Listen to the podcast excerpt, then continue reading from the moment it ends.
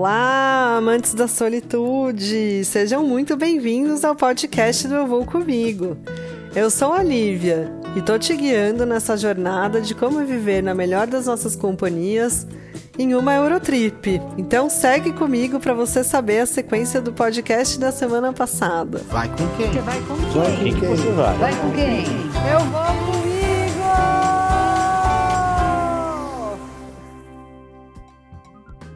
Bom, tava contando para vocês aqui da minha viagem por Portugal. E chegou o momento de eu ir conhecer Porto.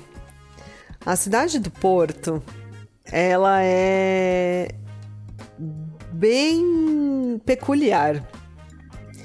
Eu diria que ou você ama ou você odeia.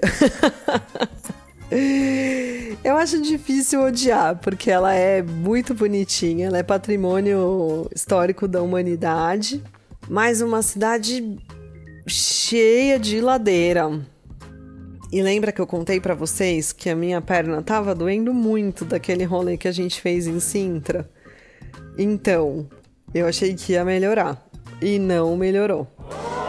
Carlota foi trabalhar, fiquei ali no, no centro, ali na, na entradinha de Porto, e fui pesquisar o que tinha para fazer ali. Fui decidir na hora o que, que eu ia fazer, porque até então o que eu sabia do Porto é que existe um vinho do Porto, que nem era dos meus preferidos, porque é um vinho muito doce, um vinho de sobremesa, e eu sou mais da turma do salgado. Então fiquei ali olhando aquela cidade, fui descendo, fui me perdendo. Gente, como é gostoso viajar se perdendo. Eu adoro. Eu adoro não planejar por causa disso. Aí você vai entrando numas ruelinhas, numas vielas, numas praças. Aí eu parei na frente de uma biblioteca super agradável. Aí descobri que era do lado da universidade. Aí Fui na Torre do, dos Clérigos, nem sabia que tinha Torre dos Clérigos. Fui lá, conheci. Foi tanta coisa gostosa, foi um dia muito agradável. Ainda que meu joelho tivesse doendo assim pro inferno, a minha perna já não dobrava nem esticava. E eu andando ali naquelas subidas e descidas infinitas. Chegou mais ou menos no final do dia, e eu gosto bastante de ver o pôr do sol. Falei, ah, queria achar um lugar aqui na beira do rio, porque Porto é muito conhecido pelo Rio Douro, né, que passa ali, além dos vinhos, e pelas pontes. E a ponte mais famosa que tem lá é do mesmo arquiteto que fez a Torre Eiffel. Então, é muito bonita. Eu você pode passar em cima dessa ponte a pé também. E eu fui lá dar uma volta. Quando você cruza essa ponte, você chega na Vila Nova de Gaia, que é um lugar onde tem várias vinícolas, né? Várias lojas dessas vinícolas mais conhecidas de vinho do Porto. Aí eu vi que tinha o Sandeman lá. Falei, vou ali tomar um, um vinho. Cheguei lá, tive uma surpresa super agradável, assim, eles vendem drinks, é um lugarzinho maravilhoso para passar ali um tempo da tarde. Mas eu queria ver o pôr do sol na beira do rio, peguei minha tacinha de vinho do Porto e fiquei ali sentada, olhando o sol se pôr no meio do Rio Douro. E eu queria que todos vocês sentissem a sensação que eu tô sentindo de novo aqui enquanto conto essa história para vocês que foi um dos pôres do sol mais incríveis que eu vi na minha vida. E com aquela sensação de olha onde eu estou e olha o que eu estou fazendo. E eu estava sozinha, sem outra companhia, mas eu estava tão preenchida, tão completa, tão feliz de estar ali. Era uma realização, uma coisa que até então era inimaginável para mim nunca tinha planejado viver aquilo, estava muito satisfeita de estar vivendo. Foi um momento bastante especial para mim, que eu divido aqui com vocês agora. Fui embora, peguei um funicular que levava ali de baixo até o topo da cidade, né? Porque eu não conseguia mais andar. Carlota me encontrou, fomos para casa dela em Aveiro. A família dela é de Aveiro. No dia seguinte, a gente foi dar uma voltinha em Aveiro. Aveiro é conhecida como a Veneza portuguesa. Eles têm até gôndolas ali no, nos riozinhos, é uma cidade nos canais, é uma cidade super gostosa, bem bonitinha, uma graça. Também recomendo que você coloque na sua lista quando puder ir para Portugal ou quando for a Portugal. Dá uma passada em Aveiro. É, tem várias comidas típicas de lá também. Eu experimentei com ela Parece um, uma panquequinha assim de gemas moles, é super gostosa, é bem tradicional.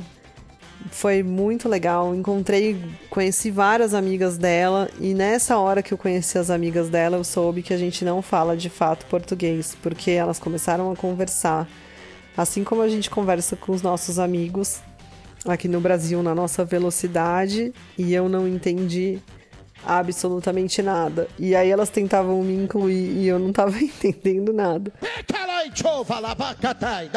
Aí eu tive que passar por esse momento falar, gente, fiquem à vontade, porque eu não tô entendendo nada que vocês estão falando. E as meninas são umas queridas e até hoje também eu tenho contato com elas. A gente começou a se entender quando a gente falou mais devagar. Voltamos para Lisboa. A Carlota voltou para a rotina dela de trabalho. E aí tinha um lugar que eu estava bastante intrigada, que eu queria muito conhecer, que é Peniche. Peniche tem um lugar de mergulho bem interessante. E eu tava encasquetada que eu queria ir para lá mergulhar. Mas não era uma época boa de mergulho lá. E lá também tem uma ilha que é um daqueles cenários paradisíacos. E eu fui um dia de ônibus para lá.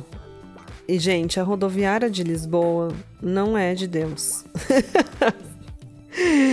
Quem conhece, me fala aqui. Vai lá no Instagram Eu Vou Comigo, me adiciona e vamos conversar sobre a rodoviária de Lisboa. Ninguém tinha me avisado o que estava me esperando. Eu não sei se já melhorou do que era, mas eu cheguei para pegar o ônibus, gente, era um como se fosse um estacionamento assim do AMB gigante com vários postes assim, vários lugares não cobertos com papéis colados. E eu não estava entendendo nada, porque era muito grande. Falei, onde que eu vou comprar essa passagem? Não tinha um guichê, não tinha. E o meu joelho continuava doendo muito. Aí eu fui numa farmácia que tinha ali do lado para comprar um remédio, né? Para finalmente tentar ver o que estava acontecendo no meu joelho. E perguntei aonde que eu pegava o ônibus. E os portugueses são super literais, nem achem que eles são grossos, eles são muito literais. Perguntei onde pegava o ônibus, a mulher apontou para fora e falou: ali. eu fiquei, ah, tá bom, obrigada, ali, né? Valeu. Aí eu falei, eu queria pegar o ônibus para Peniche. Aí ela veio até a porta e me mostrou aonde eu deveria ir.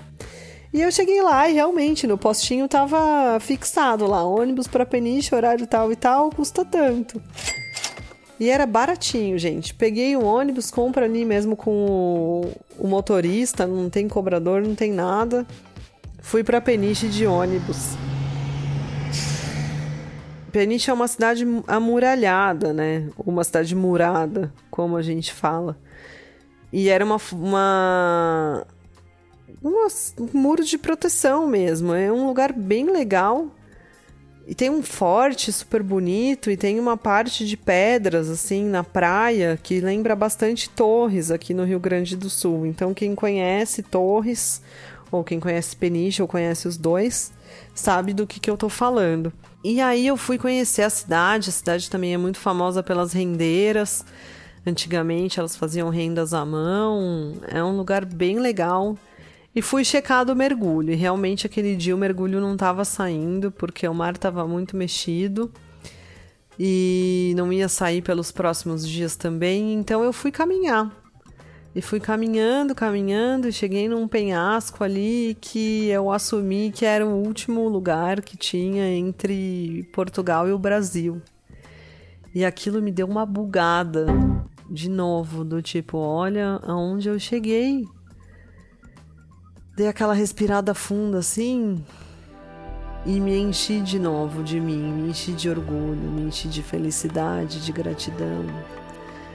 Foi um momento, outro momento muito especial de conquista, de liberdade, de autonomia, de independência. Foi muito grandioso. E Peniche também é muito famoso pelos frutos do mar. Eles gostam bastante e é uma região, lá como eles pescam, é uma região bastante conhecida por todos os tipos de frutos do mar.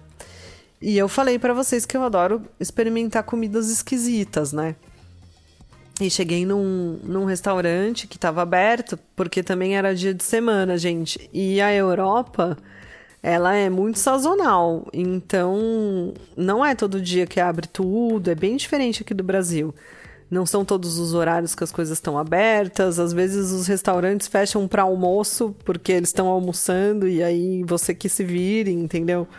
Então tem toda uma questão que eu fui aprendendo também conforme eu fui viajando. Mas é quando a gente ouve falar de Europa, né? A gente fala, nossa, é tudo igual aqui, ou melhor. Não. Paris fecha de domingo. É, se não for temporada, nem todos os lugares da Europa ficam abertos. Em Portugal não é todo dia que as coisas estão sempre abertas, não é em todo lugar, enfim. Isso é uma coisa que é legal de ir pegando conforme vai viajando. E eu experimentei nesse lugar um negócio que parecia umas patinhas de elefante. É um molusco que chama Percebes. E você pode comer quente ou frio. E ele tem uma aparência, gente, chama Percebes ou Percebes, depende, né? No Google você encontra os dois. Dá uma pesquisada. Ele tem uma aparência super esquisita. E aí o cara veio para mim e perguntou se eu queria quente ou frio. E aí eu falei, meu Deus, né? Não sei. Quero os dois para experimentar.